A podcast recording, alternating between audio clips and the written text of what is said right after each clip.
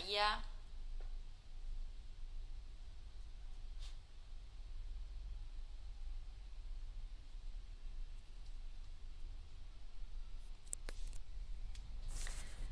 Qué bueno. Vamos a darle un momento a Mary para que se sume. Ahí está.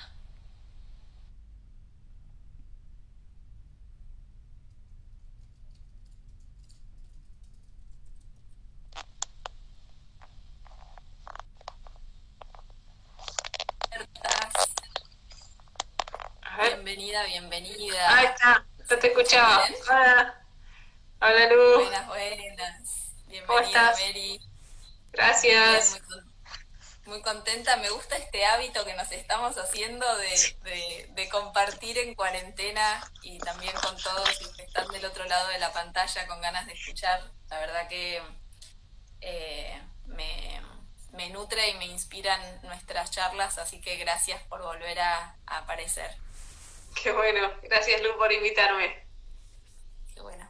Bueno, para los que no la conocen, voy a hacer una breve introducción presentándoles a María. María es médica clínica, estudió medicina en la UBA y después se especializó en clínica médica. Además, estudió medicina ayurveda, biodecodificación, constelaciones familiares y mm, me da mucho placer volver a compartir con María en lo personal, porque fue alguien que, para mí fue como una hermana mayor en carne y hueso que, me mostró por dónde se podía encarar la medicina con una perspectiva más holística. Eh, y, y, bueno, hoy en particular vamos a hablar acerca de la biodecodificación. Hay un montón de personas que mandaron preguntas, no creo que tengamos tiempo de responderlas todas, pero bueno, voy a ir tomando algunas de esas para, para preguntarle a Mary lo primero que me daban ganas de preguntarte era cómo fue que vos te topaste con la biodecodificación en el camino. Em, bueno, en mi caso fue como bastante accidental porque estaba haciendo ayurveda y me venía rondando un curso de milagros, no sabía bien qué era, pero me venía rondando y en un momento me dio como un impulso y me bajé un colectivo y me fui a, a una librería a comprarlo con un pensamiento recurrente que era tiene que haber otra manera, tiene que haber otra manera entro y abro el libro y decía, tiene que haber otra, surgió del pensamiento, tiene que haber una, otra manera.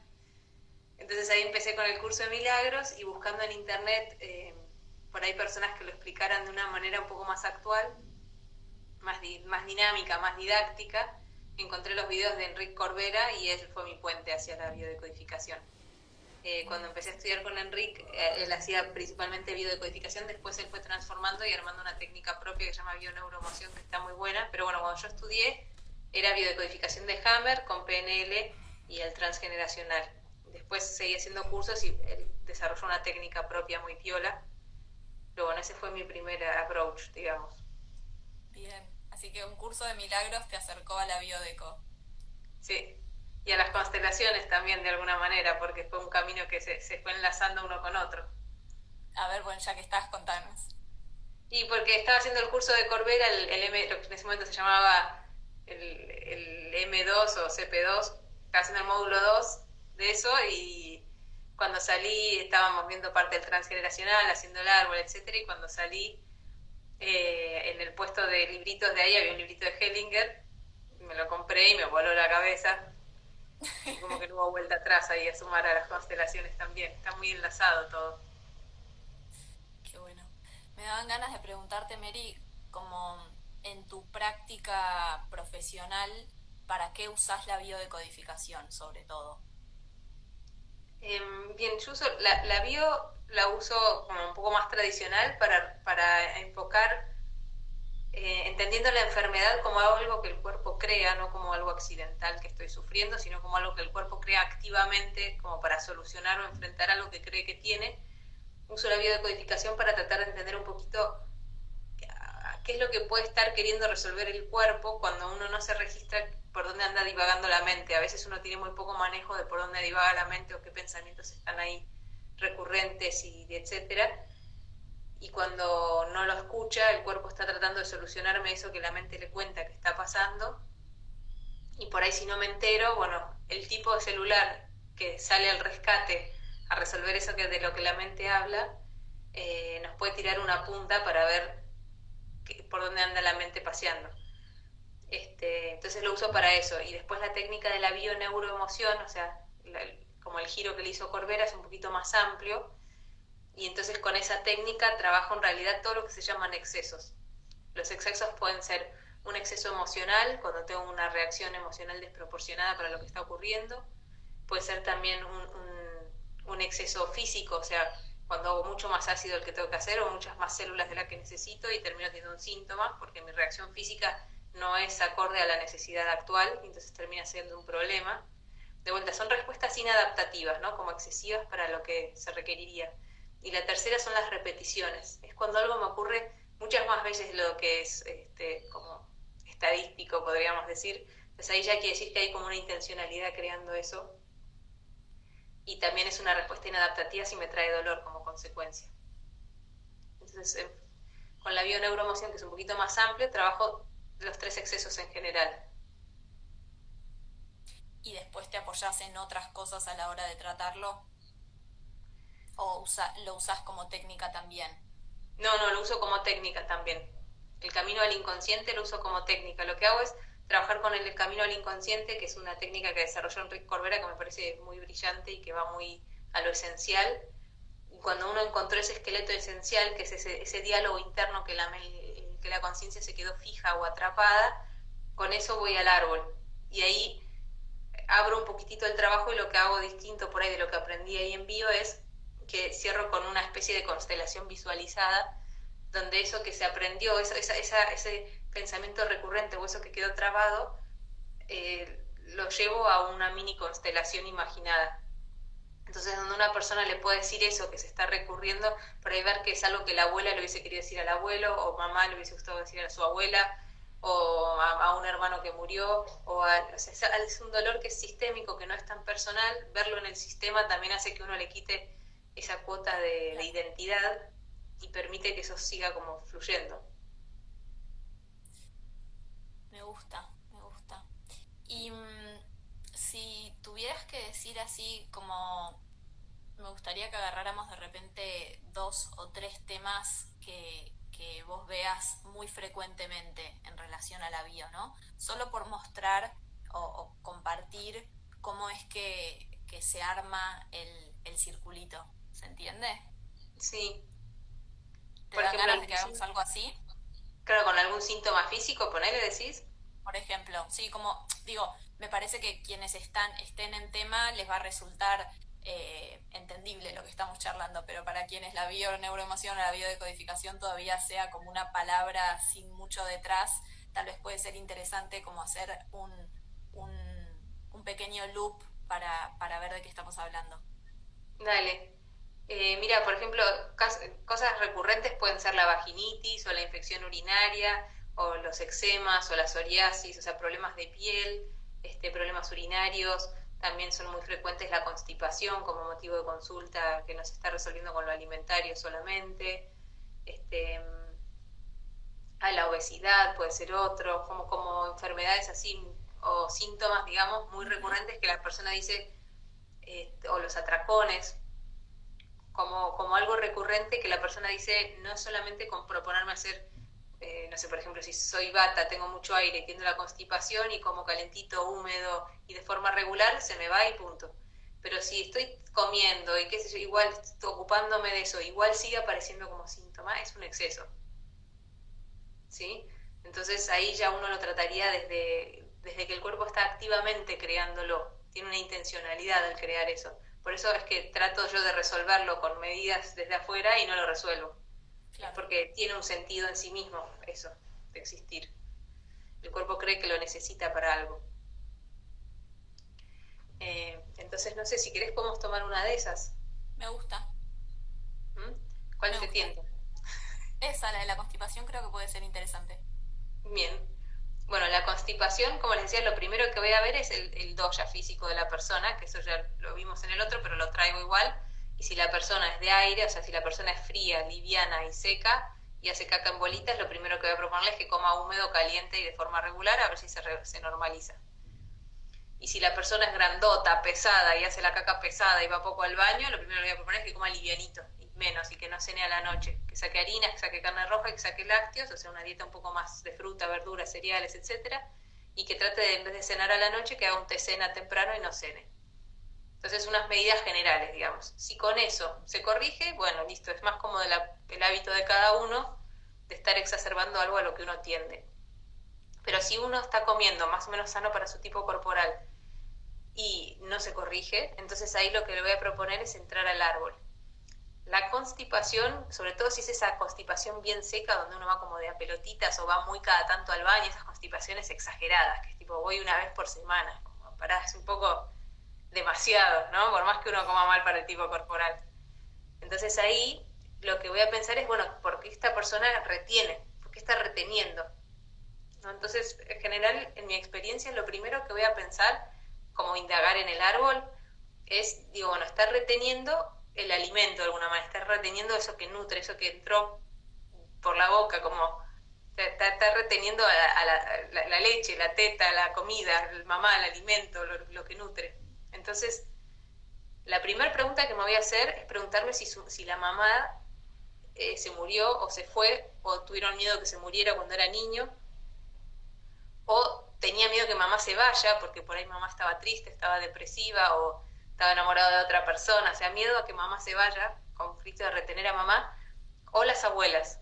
Entonces, lo primero que voy a buscar haciendo constelaciones, y es muy exagerada la constipación, es eh, mujeres del árbol que hayan sido huérfanas. Eso es lo primero que voy a buscar si mamá o las abuelas fueron huérfanas, o sea, si ponen la bisabuela murió en el parto, o murió cuando la abuela era muy joven, una, una mamá que se fue. Y de ahí en adelante queda esa huella de miedo a que mamá se vaya también.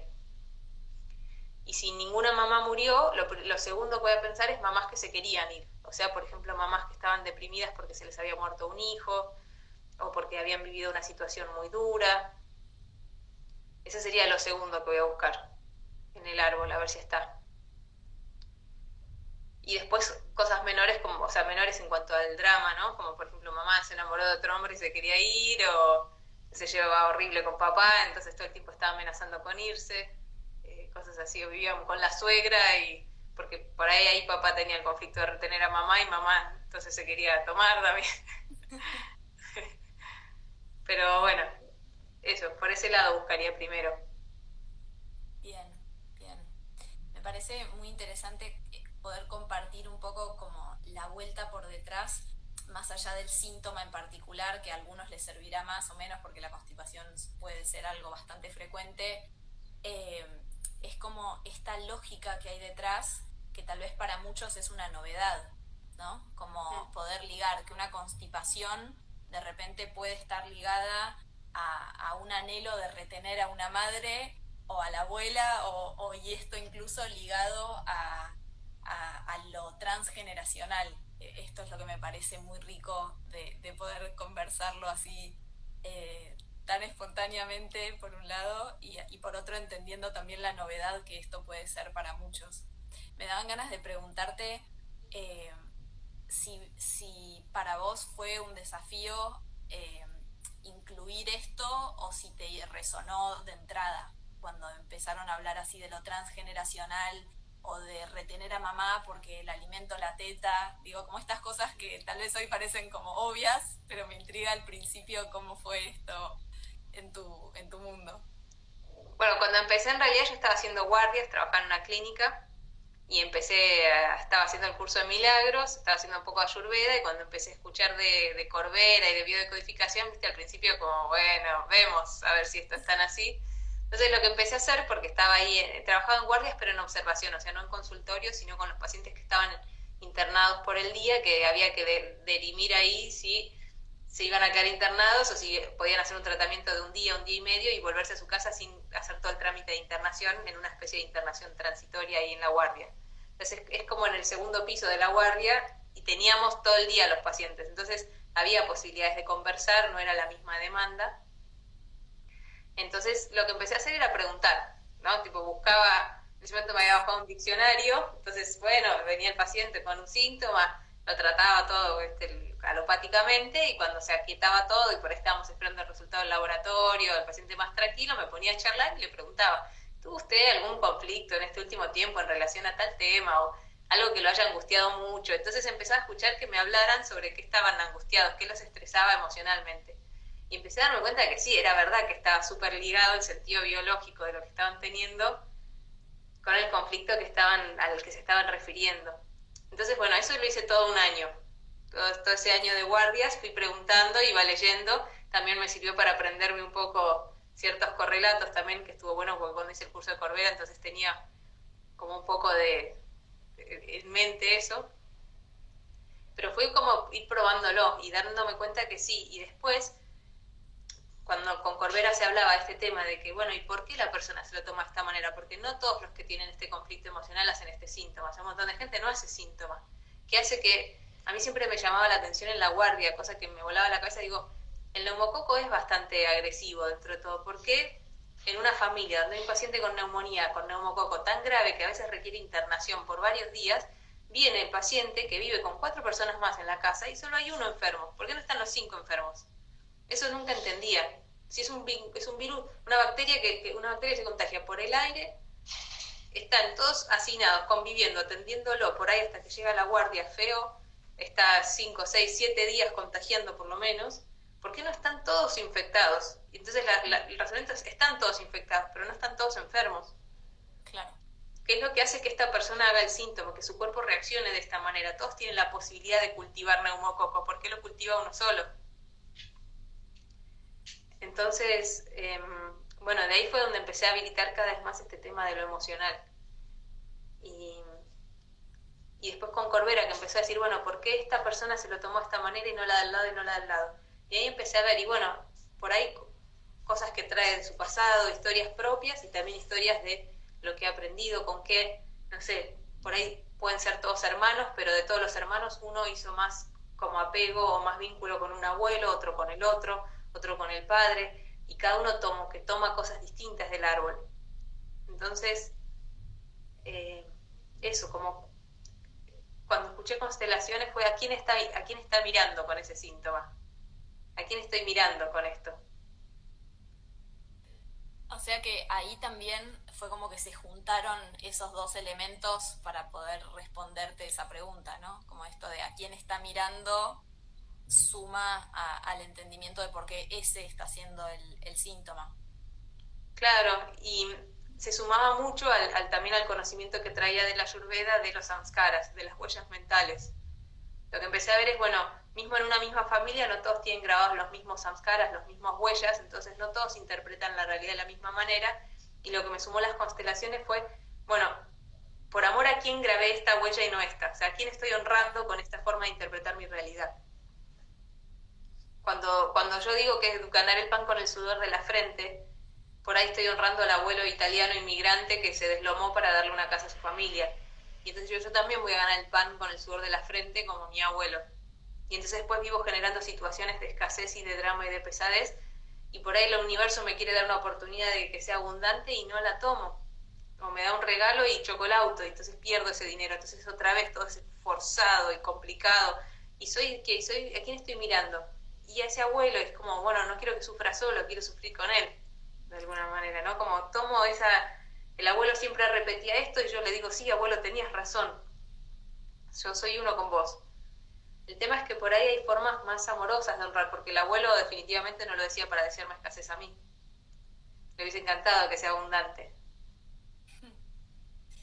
Y mm, desde la bioneuroemoción, ¿cuál sería la propuesta? O no sé si lo querés contestar desde la biodeco o desde la bioneuro, eh, para una vez visto esto, procesarlo o trabajarlo.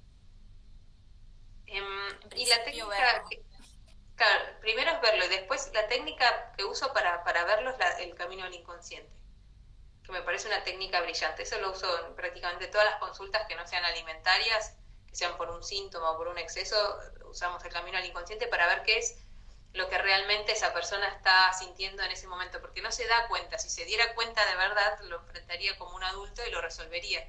Es algo en lo que tiene una, algo que le está pasando o algo que está sintiendo o algo que está interpretando que se hace tope con una creencia de que esto no debería ser así. Entonces no, no quedo como trabado, como que no puedo accionar porque como no acepto que es así, digo, no debería ser así, sí, pero igual es, me quedo haciendo un loop de, por ejemplo, que esto no debería estar pasando, o que yo no debería estar sintiendo esto, o que el otro no debería estar haciendo esto.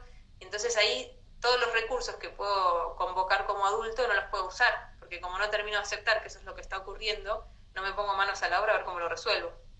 Claro. Este, entonces lo primero es con el camino al inconsciente despejar qué es eso que, que no, no, me lo va a decir tan fácil en general porque está bloqueado como que no debería estar ocurriendo, entonces ni siquiera está aceptado, integrado como posibilidad.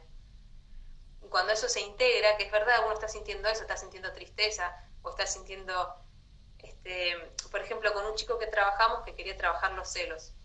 Entonces, quiero trabajar el enojo en la pareja. Entonces, eh, le digo, bueno, busca una escena donde vos sentís esto que querés trabajar. Que él decía, son excesivos, como que a ratos tengo ganas hasta de pegarle y no le quiero pegar. O sea, después me doy cuenta, no, no quiero vivir estas experiencias.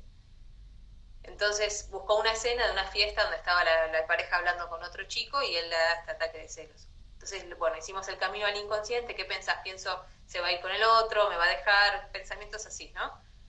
¿Qué sentís? Y siento enojo. ¿Y dónde sentís en el ojo? Eh, lo siento en el pecho. Entonces ahí uno lo lleva a otro tipo de registro que no está dependiente del relato, que es el registro del cuerpo. Bueno, en el cuerpo lo siento en el pecho eso. Y bueno, ¿y qué emoción se siente en el pecho? Y ahí empezó la tristeza y se puso a llorar.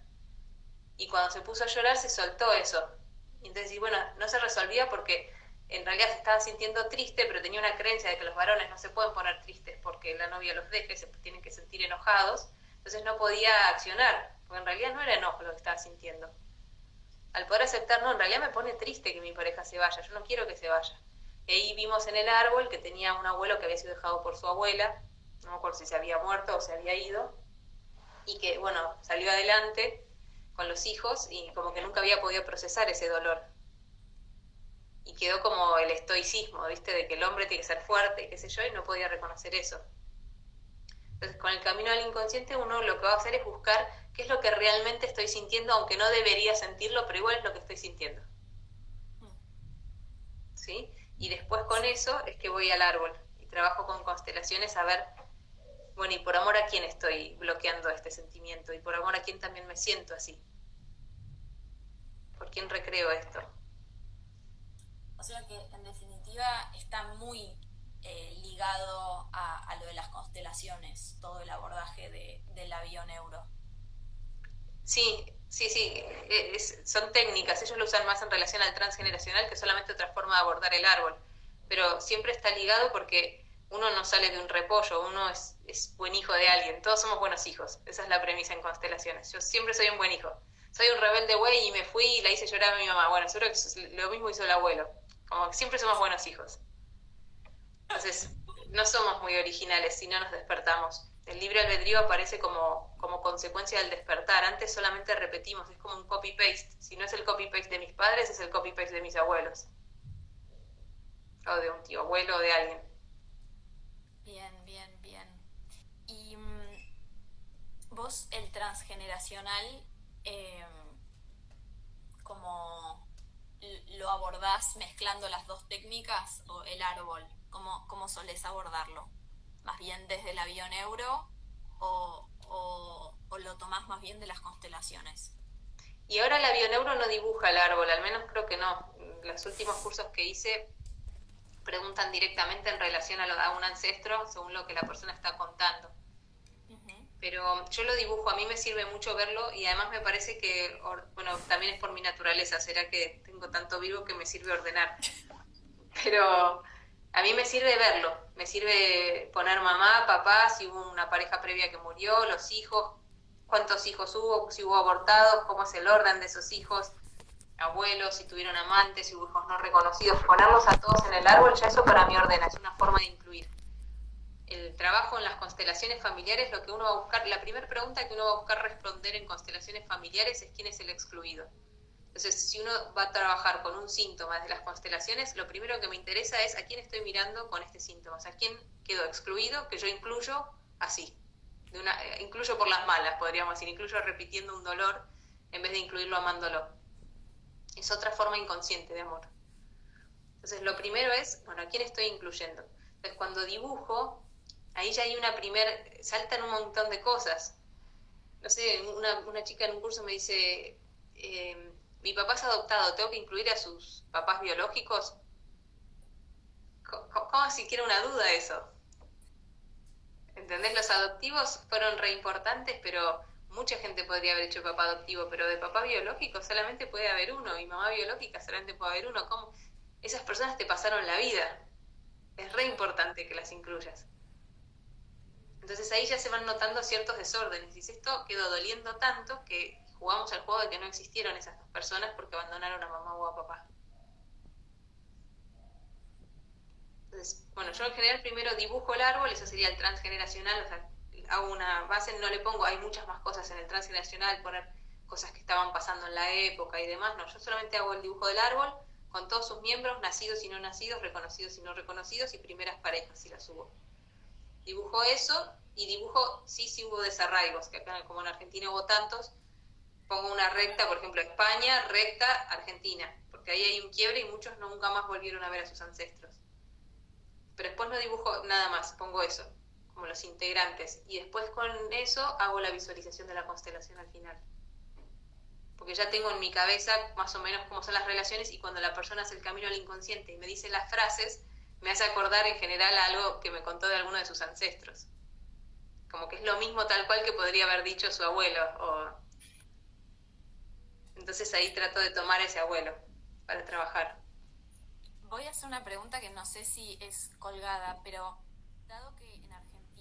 Ah, hubo tanto movimiento eh, en relación al psicoanálisis o, desde las, sí, de los países que, mayor eh, atravesamiento tiene por esta técnica, me intriga dónde sentís vos que, que estas técnicas aportan como una novedad o desde, desde dónde. ¿Se entiende la pregunta? Medio rebuscada salió, pero... Sí, no, sí, sí se entiende. Yo creo que lo más clave es que el psicoanálisis está buenísimo para reorganizar los relatos y al reorganizar los relatos me puedo recrear a mí mismo. Pero queda siempre esta pregunta sin responder, que la ayurveda la pregunta, que es ¿qué es ese mí mismo que estoy reestructurando? ¿no? ¿Quién es ese yo mismo que estoy todo el tiempo rearmando en relatos? sigue siendo un yo falso, sigue siendo un relato también. Entonces lo que creo que trae de novedosa estas técnicas que incluyen que somos espíritus también. Entonces tratan de ir siempre ese punto de observador y partir de esta premisa de que en realidad todo es un relato. Son todo, todos son construcciones eh, ficticias de alguna manera, que lo que somos en realidad en lo esencial es, es una conciencia que se observa a sí misma y que puedo cambiar una creencia limitante por una creencia que me empodere. Pero sigue siendo una creencia, básicamente sigue siendo un relato, no es lo que yo soy en lo esencial.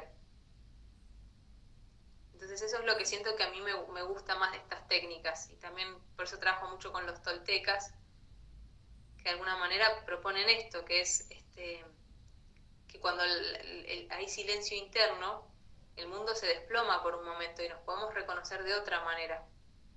Es el relato el que recrea una y otra vez la misma interpretación de la realidad. Bien, bien, bien. Em, creo que ya tocamos algo de esto la, última vez que hablamos, pero ¿cómo o qué propones vos para ir hacia ese silencio interno? Como si se pudiera armar como un escalonadito o, distintos niveles. Eh, porque creo que en definitiva eh, desde ahí es que podemos recrear nuestras vidas con otra conciencia, ¿no? Como salirnos del relato y ir instalándonos en ese silencio interno. Sí. Yo creo que, hablo medio desde mi experiencia como todo, ¿no? Como que es una visión limitada. Pero a mí me ayudó el primer paso darlo eh, en vez de en meditación, en concentración. O sea, lo que a mí primero me ayudó es concentrarme tanto en una actividad que me gusta mucho, que mi mente hiciera silencio y fuera uno con esa actividad. Porque me pasa que sentarme a meditar no me divierte y no me gusta nada, me parece un plomazo. Entonces tengo que pelearme con mi mente si mi mente está muy activa para hacerlo. ¿Sí? Es como, eh, no sé, convencerle de tomar agua enzimática, eh, porque que es horrible, pero bueno, pero es sana y qué sé yo y tener que estar haciendo ese debate interno de, dale, esto es bueno para nosotros y no, no, me, la, no me cree. Entonces, al principio me pareció mucho más fácil hasta que la mente bajó como un par de cambios y pudo tener espacios. Eh, decirle, vamos a hacer algo que nos encanta. Buenísimo, está ahí, vamos, a la par, me acompaña. Entonces íbamos a hacer algo que me gustaba mucho y en ese momento, cuando mi mente estaba completamente en, una, como tomada por eso, siendo uno con lo que está haciendo, algo en mí se podía desdoblar un segundo y como observarme haciendo eso. Y tenía silencio, era un estado buenísimo. Y entonces de ahí poder este, ir grabando huella de ese, de ese acceso a ese lugar, cosa después no necesitar la excusa de estar haciendo algo para que mi mente se silencie. Este fue mi camino, seguro que hay otros que son distintos. Para eso también sirven los mantras, para mí todo sirve, no sé, bailar, a mí me gustaba ir a bailar, a hacer movimiento expresivo, no bailar al boliche, ¿no? Este, bailar, hacer movimiento expresivo, cantar, son, estar en, un parque leyendo, como son situaciones que a mí, en lo personal, a mi mente le gustaban mucho, la pasaba bien, entonces le era fácil no estar quejándose o no estar resistiéndose a ese momento y ponerse en silencio porque no había nada con que pelearse. Y entonces ahí poder yo grabar, ese, eh, grabar esa situación como rec. Bien, bien, bien. Em, me encanta porque vamos hablando y es como que en vez de seguir surgiendo más preguntas, es como que me voy calmando, me voy aquietando. ¿Querés contar alguna de las preguntas que hicieron, que hicieron así, así les respondemos también algo? Dale, respondámosles algo. Había varios que consultaban por el tema de los ataques de ansiedad. Bien, es un buen tema. Em, bueno, es un tema amplio porque no no hay una única variable en los ataques de ansiedad, ¿no? En general, en mi experiencia, muchos de los ataques llamados ataques de ansiedad son en realidad ataques de tristeza. O sea, es una emoción que yo tengo que suele ser tristeza, a veces es miedo, pero los ataques de ansiedad, ataques de pánico, la mayoría de las veces tienen que ver con la tristeza. No, no tenemos muchos recursos en Occidente para gestionar la tristeza, viste que en general, al menos cuando yo era chica, era como, bueno, no llores, no llores, o toma un caramelo, o te distraigo con algo, pero o un reto, pero no se llora. Entonces, cuando aparece la angustia o la tristeza adentro, nos cuesta mucho poder gestionarla de una forma saludable o no ponemos re dramáticos de no sabes cómo lloré, hacemos un relato del llanto, o, nos, nos, desborde y no sabemos bien cómo manejarla. Lo mismo cuando llora un niño, ¿te das cuenta cuando llora un niño cómo esa persona gestiona la tristeza? Si se desespera, si lo quiere callar, o si está serena, respirando, y si no, ya se le va a pasar, si le puede dar un abrazo. ¿Te das cuenta ahí cómo, cómo reacciona el adulto, qué tipo de gestión tiene de sus propias emociones? Pero bueno, en general, lo que vamos a decir es como que hay dos estados, el estado de tensión y el estado de relajación. El estado de tensión es porque mi cuerpo ha quedado cargado de algo que lo saca del centro, ¿no? En general ha quedado cargado de una información. Entonces, hay una información que funciona como estrés o como amenaza, que puede ser la amenaza física de que me da miedo que me pase algo, me da miedo que le pase algo a alguien, sentí que me iba a morder algo, que me va a faltar algo, o se fue alguien que yo quería, o sea, pero la amenaza es a, sentir algún tipo de dolor, físico o emocional. Entonces, uno vive esa experiencia, el cuerpo queda cargado de esa tensión y tengo que ver yo cómo la resuelvo. ¿Sí? Entonces, un primer consejo sería, ¿estoy en tensión o estoy en relajación? Bueno, si estoy en relajación, maravilloso. Si estoy en tensión, tengo que ver qué hago con esa tensión. Entonces, el Azure propone que muchas veces ayuda si estás uno en tensión alta, por ahí hacer un poquito de actividad física primero, porque si no es lo, que hablaba al principio de estar peleándome con mi mente para que haga silencio, porque está como a 100 voltios, ¿no? Así como... Entonces, bueno, primero por ahí, bueno, andar, voy a correr un poco, doy un par de vueltas a la manzana o bailar un poco y descargar un poco esa sobrecarga eléctrica que está pegándole al cuerpo. en, también, bueno, para la ayurveda lo que hacían era yoga. Haces tu clase de hora, hora y media de yoga, como que uno descarga y queda el cuerpo un poco más relajado, entonces ahí sí me podría ocupar de mi mente. Ahora, el siguiente paso sería, bueno, ahora que descargué un poco, me siento, respiro y digo, bueno, ¿qué parte de mi cuerpo condensa más la tensión? Hay una parte de mi cuerpo que está como más apretada. más la espalda, los hombros, las manos, el pecho, la garganta, el estómago. Entonces trato de concentrarme en esa parte del cuerpo que está sintiendo la tensión. Y ahí es no evadirse. Respiro y con, con valor me empiezo a meter en esa zona. Como llevo mi conciencia a esa zona que está tensa y la trato como de espaciar, de airear. Trato de meterle aire. La respiro, respiro esa tensión hasta que se suelte. En bio también ayuda a veces preguntarse qué emoción, miedo, tristeza o enojo está alojada ahí. ¿Sí? Ir a las emociones viscerales, no a los relatos de las emociones, angustia, estrés, impotencia. Todo eso está válido, es válido también, pero ver de entre miedo, tristeza y enojo, como que me dejan cara a cara con eso, no me puedo escapar con, una, con un relato, ¿no? Entonces, bueno, más bien en el pecho muchas veces suele tener que ver con tristeza, muchas veces la garganta o toda la panza así como revuelta suele ser miedo, la boca del estómago o las manos o la mandíbula suele tener que ver con enojo. Las manos a veces tienen que ver con miedo a que alguien se vaya también, con esto de retener. Puedes tener una de las dos. Eh, entonces, bueno, como tener el valor de entrar ahí y ver qué me quiere decir eso, pero sobre todo respirarlo y tener paciencia. Hay un video re lindo de Thich Nhat este maestro budista zen, que creó el mindfulness, que se llama, pones Thich Nhat Hanh compasión y aparece en YouTube, que es un video re lindo de que dice, bueno, ¿cómo tengo que maternarme a mí mismo de vuelta hacia la paz interior cuando mi cuerpo quedó estresado? Decir, bueno, me tengo que maternar como una madre materna a su bebé, es lo mismo, como que en ese momento no somos adultos, nuestro cuerpo quedó cargado de algo y tenemos que tener la pausa de dejar lo que estamos haciendo para ocuparnos de ver qué nos está pasando. En general, cuando como no sabemos maternar nuestras emociones, lo que vamos a tender a hacer es empezar a hacer, hacer, como tratar de sacar esa atención moviéndonos. Entonces voy a ir a hacer esta cosa, esta cosa, voy a comprar algo por internet, voy a buscar tal otra, no me voy a quedar quieto, no me voy a quedar quieto, esto se va a seguir acumulando, acumulando, acumulando, hasta que en un momento ya sale como estas que llaman crisis de angustia, de pánico, de que ya ni me puedo gestionar, pero se viene como acumulando por ahí desde hace meses o años un estado no observado que termina derivando en esto para, como, hey, mirame, no lo estoy pasando bien.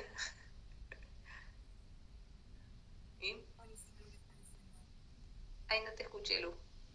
Es buenísimo lo que estás diciendo, digo, eh, hay un montón de mensajitos como, gracias, gracias, gracias. Yo no los veo los mensajitos.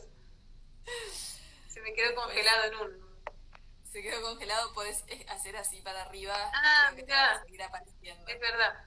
Qué tecnología. Sí, la tecnología. Em, en medio de esas preguntas, eh, también habían mandado como esto de la desvalorización.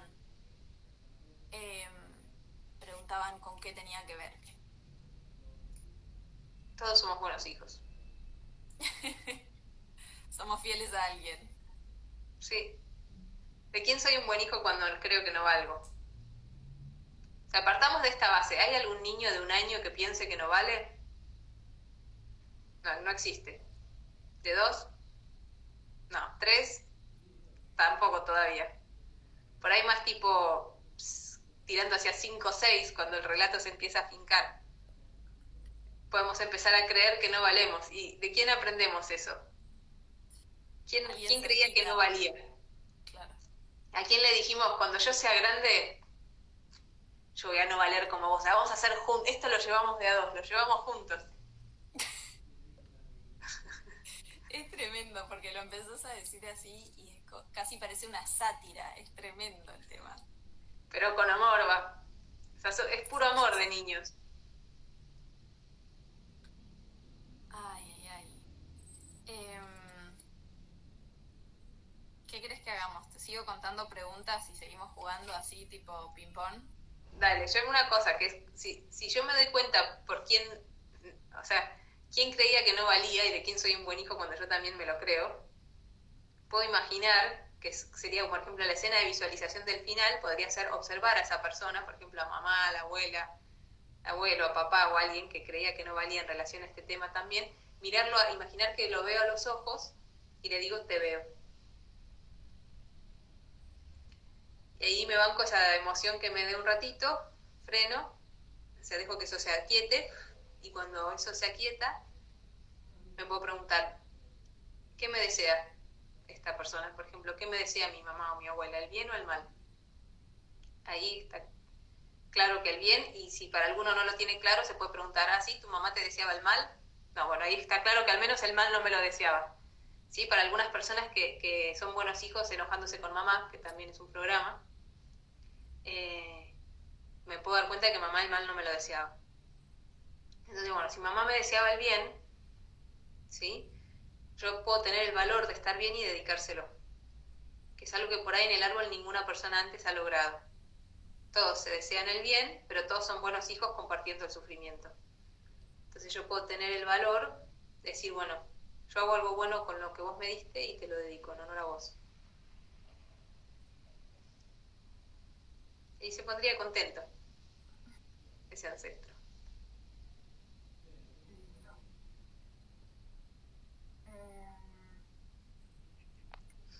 Cambio de tema. Colesterol alto. ¿Cómo? Colesterol alto. Colesterol alto es un re buen tema de víctimas ese. A ver, todos los que tienen colesterol alto les recomiendo ver el video de Corbera de, em, de víctimas a maestros y les recomiendo ver el video de Corbera de, de ser coherentes y ser responsables. Pero bueno, ¿qué es colesterol alto? Tiene que ver con un conflicto en general de me dejan solo, todos me dejan solo en esta familia, me tengo que cargar solo con todo, pobre de mí que carga solo con todo. Si va para atrás, es muy probable que alguno se quedó solo en serio, ¿eh? que el abuelo fue huérfano o se vino solo a los 14 años o eh, la abuela se quedó viuda con siete pibes y tuvo que salir adelante lavando ropa, como que es muy probable que haya un solo ahí arriba. ¿eh? Algún el padre quedó en el pupilo porque seguro que alguno anduvo solo de verdad, pero bueno, sea como se haya habido solos de verdad o no, ¿cuál es la solución? Ser un buen amigo de uno mismo entonces ya cambiar el me dejan solo por me dejan solo conmigo, con conmigo. ¿Sí? O sea, si yo tengo dos años y me dejan solo, estoy en un problema. Si yo tengo 40 años y me dejan solo, no, me hago de comer, me preparo, resuelvo mis cosas. Entonces, ser un buen amigo de mí mismo es la solución. Darme cuenta que yo siempre estoy conmigo. Una vez que yo genero un migo, un ego, una mente, un ego que me resuelve la vida y que me interpreta la realidad, mi yo, mi alma, mi, mi parte espiritual que está en este mundo y no entiende nada, que como son las reglas, va a estar siempre acompañado de esa mente que se resuelve en el mundo. Somos un equipo, lo podemos llevar juntos.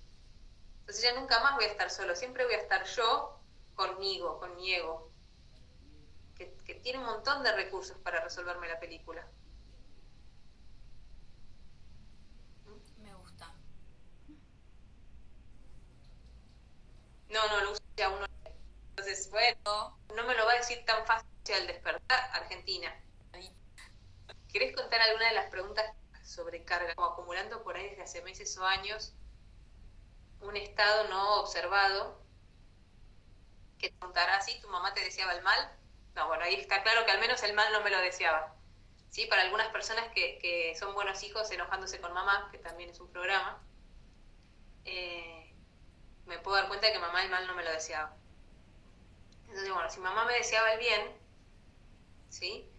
Yo puedo tener el valor de estar bien y dedicárselo, que es algo que por ahí en el árbol ninguna persona antes ha logrado. Todos se desean el bien, pero todos son buenos hijos compartiendo el sufrimiento. Entonces yo puedo tener el valor de decir, bueno, yo hago algo bueno con lo que vos me diste y te lo dedico en honor a vos.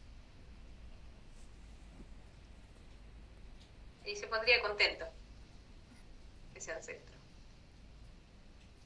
tratar esa dulzura, ese cuidado, ese amor. En general tiene que ver con una asociado una situación de tristeza muy fuerte eh, y, buscaría, en general, está muy, muy relacionado con, con algo que haya ocurrido ahí al poco tiempo antes de que se desencadenara la diabetes de tipo 1. A ver, todos los que tienen colesterol alto les recomiendo ver el video de Corbera de, em, de víctimas a maestros y les recomiendo ver el video de Corbera de, de ser coherentes y ser responsables. Pero bueno, ¿qué es colesterol alto? Tiene que ver con un conflicto en general de me dejan solo, todos me dejan solo en esta familia, me tengo que cargar solo con todo, pobre de mí que carga solo con todo.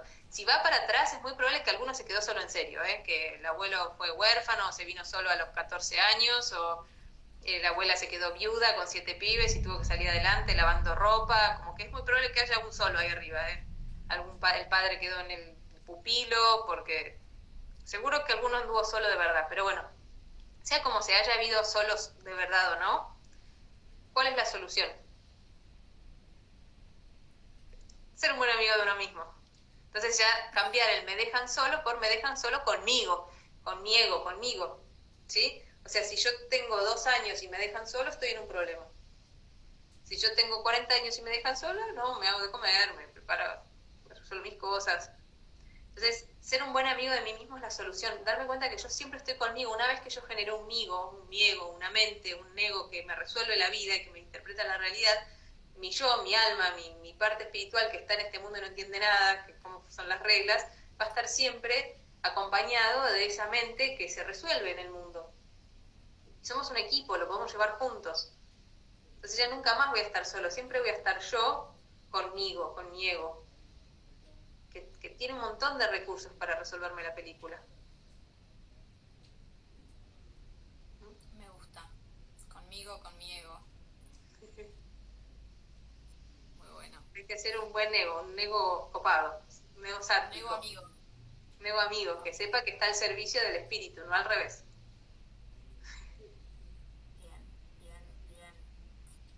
Em, hacemos un breve ping-pong más. Diabetes tipo 1. Y diabetes tipo 1 es un, poquito más complicado. En general uno va a buscar un, qué conflicto vivió esa persona justo antes de que se desencadenara. Por ahí miedo a que le falte protección, dulzura, cuidado. Buscaría, por ejemplo, del lado de se murió un abuelo que le daba mucho cariño, eh, pensó que de alguna manera le iba a faltar esa dulzura, ese cuidado, ese amor. En general tiene que ver con una asociado una situación de tristeza muy fuerte eh, y, buscaría, en general, está muy, muy relacionado con, algo que haya ocurrido ahí al poco tiempo antes de que se desencadenara la diabetes de tipo 1, que es distinto que lo de tipo 2, ¿no? Bien, bien, bien. ¿Tenés algún favorito que quieras compartir? Este. Están preguntando de todo, mandan así tiroides, diabetes tipo 2, asma, vaginitis, van subiendo los temas. Este, mira, vi dos que pasaron que son muy, muy frecuentes que podemos tomar. Uno es cáncer de mama y el de la vaginitis también es súper recurrente como motivo de consulta, los dos son algo frecuentes en la práctica, entonces sí está bueno por ahí tomarlo. Em, bueno, la vaginitis primero, que es eh, como menos dramático para arriba, este, suele tener que ver con conflictos de separación de la, del macho. O sea, como conflicto, tristeza y por ahí a veces con un poco de enojo o de miedo de estar separado de, mi pareja. Entonces, lo que uno va a preguntarse es si esa persona en su cabeza todo el tiempo se está separando. Por ejemplo, eh, mi pareja le pido que no deje el vaso en la mesa y lo deja, y entonces ya, viste, no, esta pareja no va a funcionar, ¿para qué? Me meto, qué sé yo. Bueno, eh, me dice que va a llegar a las 9, llega a 9 y media, ya esa media hora me hice toda la cabeza, que seguro que está con otra, que esto se va a terminar, que quién me mandó a estar con este. Entonces como que todo el tiempo recurrentemente mi mente está fantaseando con separarse. Y después cuando no nos separamos, ay, bien, ahí aparece la vaginitis. Y después de vuelta empiezo en estrés. Entonces, lo primero que tengo que ver es, eh, una, si tengo una pareja estable o sea, decir, bueno, hay una parte mía que quiere un vínculo con cierta estabilidad, entonces ver, me estoy haciendo el hippie y estoy queriendo amor libre, entendiendo por amor libre sexo libre en vez de amor libre. Entonces ahí, bueno, bueno, me ordeno un poco, por ahí una parte mía, no le copa mucho esto de, de tengamos sexo cada uno con quien quiera y quiere un compromiso y una estabilidad y saber que el otro está presente y disponible para mí, que yo estoy presente y disponible para el otro. Entonces ahí como uno ponerse primero en coherencia con uno. Por ahí no tiene una creencia de lo que es ser recanchero guacho pistola y eso está haciendo jaque con otra cosa que siento dentro mío sobre lo que me gustaría tener en cuanto al orden en la relación. Entonces primero sincerar ahí qué, quiero en una pareja, qué es negociable, qué no es negociable. Sé que no es negociable porque lo paso mal cuando lo vivo.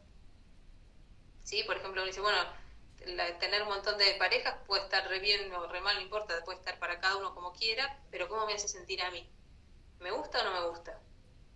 No si me debería gustar o no, ¿me gusta o no me gusta? ¿La paso bien o no la paso bien? Entonces ahí uno lo elige en base a lo que a uno le hace sentir bien.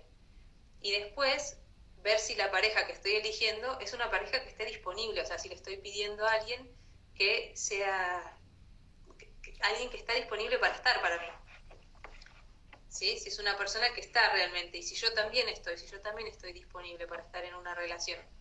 La causa más frecuente de no estar disponible es porque estamos los dos medio enredados por mamá y papá, medio como reclamando, peleando cosas de atrás, entonces no terminamos de estar presentes y disponibles el uno para el otro.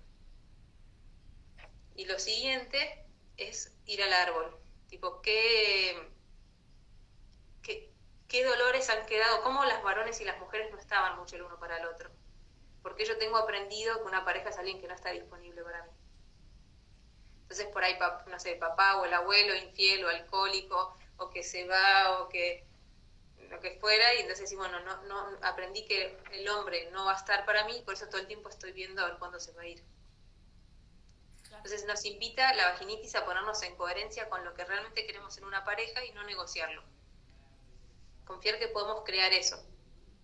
¿Sí? Y ahí lo mismo, hablar, como visualizar a mamá y decirle, ma, por favor bendecime si yo busco un hombre que se quede para mí.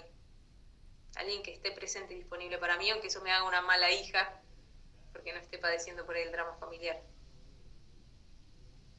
¿Mm? Bien. Vaginitis check. y cáncer de mama, que también es muy frecuente, pero ahí es, en el árbol suele haber historias un poco más dolorosas, suele tener que ver con conflictos de no poder proteger a los hijos.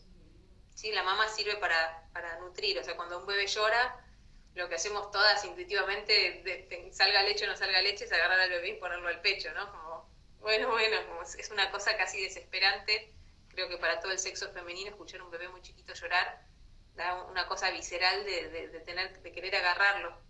Y si es el hijo de uno, o si uno está dando la teta a un hijo, y hay un bebé que llora, se empieza a fabricar leche, aunque no sea el bebé de uno. Entonces, la mamá tiene que ver con eso, con proteger a ese bebé que llora. Entonces, si yo siento que no estoy pudiendo proteger a mis hijos, en general voy a ser más teta, más mamá para darle, para nutrirlo, para cuidarlo. Entonces uno va a buscar en el sistema familiar qué cosas ha habido, qué dolores ha habido en relación a no poder proteger a los hijos. Entonces uno va a buscar hijos huérfanos, hijos no reconocidos que quedaron solos, em, hijos que, que, no sé, por ejemplo, uno de los padres muere y la madre tiene que irse a trabajar y quedan los chicos solos, abusos. Ahí en general son historias más dolorosas las que salen de desprotección. Y bueno, y trabajar con eso, verlo y después de vuelta, ¿cuál es la sanación de eso?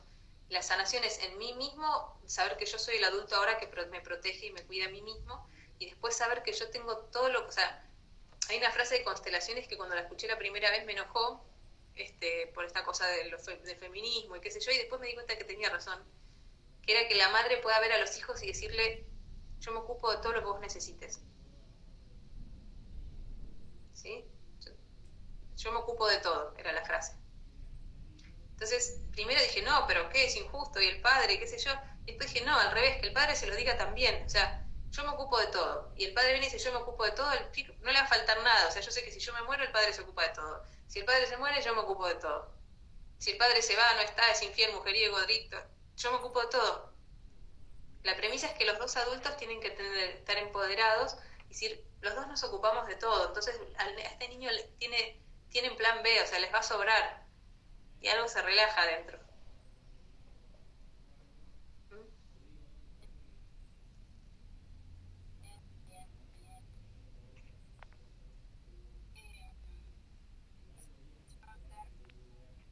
A pasar todos los, los temas. ¿Se me escucha bien o hablo un poquito más fuerte? Si, si te acercas, se escucha mejor, así más fuerte, sí. Em, decía que veía pasar así como los, los síntomas se iban escribiendo y entonces pensaba, eh, me daban ganas de, preguntarte cómo es esto de eh, buscar afuera y a la vez hacerse responsable para procesarlo. ¿Se entiende lo que quiero decir? Porque muchas veces veo que con la biodecodificación es como, esto resuélvanmelo. ¿Se entiende? Hmm. Eh, creo que no estoy pudiendo formular una pregunta en forma de pregunta, pero como con esto del diccionario, viste, de los síntomas y demás, como si ahí estuviese la respuesta o como si ahí estuviese lo que me falta de alguna manera. Sí, Sí, sí, e, esta técnica solamente funciona, o sea, porque solamente leerlo en un diccionario no me va a transformar internamente como para que mi cuerpo deje de crearlo. Yo tengo que dejar de crearlo con mi cabeza, como, como drama emocional. Entonces, solamente funciona este tipo de técnicas para adultos responsables. Por eso el video eso de ser coherentes, de ser responsables de Corbera, se en general se, lo mando, no sé si al 80% de mis pacientes, pero más o menos, porque es brillante y propone esto de alguna manera. Es, este tipo de técnicas no son para los que están en el lugar de hijo, y dicen, bueno, es que mi pareja me hizo, mi jefe me hace, mi, mi madre es mala conmigo. No, para, vos sos el creador de tu sistema. Estas son las situaciones, las experiencias que te tocaron vivir y tenés que decidir ahora qué vas a hacer con eso.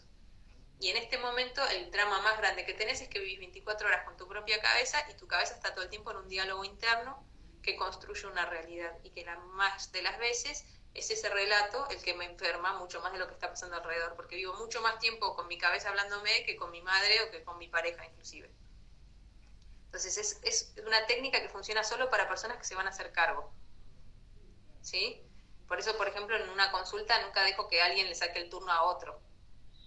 Porque si ni siquiera tuvo el compromiso de sacar su propio turno, la consulta no va a funcionar bien, casi seguro, porque la persona tiene que estar determinada a cambiar. Esa, esa determinación ya la tiene que haber tomada.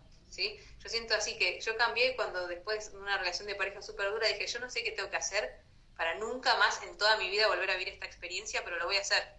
Lo que sea que tenga que cambiar para no volver a crear esto, lo voy a cambiar. Y en muchas personas ese estado de conciencia o esa necesidad o esa urgencia se despierta solo con, con una situación de mucho dolor o de un síntoma grave. Pero las enfermedades son siempre portales, que si uno se propone trabajar a sí mismo ese relato o esas lealtades que lo hacen recurrentemente generarse dolor, se transforma. Pero para poder hacer eso sí o sí me voy a tener que meter en algo que dolió en mi árbol, que en algo que duele, que le dolió a mis papás, que le dolió a mis abuelos, en algo que yo de niño, que los amaba con todo el corazón abierto, pude sentir ese dolor en su forma más pura. Entonces va a doler de vuelta. Y tengo que tener el valor de poder llorar eso y maternarme a mí mismo y confiar que hay más allá del dolor también. Entonces, no, no bloquearme ante el dolor, como si no para respiro, del otro lado de esto hay otra vez paz. Hay un más allá de ese dolor. Me encanta. Bueno, te propongo que cerremos esta charla con un hay un más allá detrás de este dolor. Me, me parece esperanzador y te vuelvo a agradecer muchísimo tu tiempo, tu generosidad, somos 352 un domingo a la tarde escuchándote y, compartiendo esto, la verdad. Espero y confío que esta cuarentena y el sufrimiento que, trae también nos ayude a despabilarnos un poco más así masivamente, ¿no? Sí. Eh, Mary tiene un libro buenísimo que se llama Introducción a la Ayurveda Doméstico o lo No, Ayurveda Doméstico nomás. Ayurveda Doméstico ahora les voy a dejar en historias, eh, les voy a poner los nombres de los videos que María nombró, que vi que lo estaban preguntando también, y, la información de su libro que no tiene desperdicio, eh, y su contacto por si la quieren seguir en, en las redes. Mary, gracias totales. Gracias Lu, una genia, muchas gracias. y gracias a todos ahí, todos los que están escuchando. Bueno, bueno, muchas gracias. Nos vemos, Lu. Chao a todos. Chao.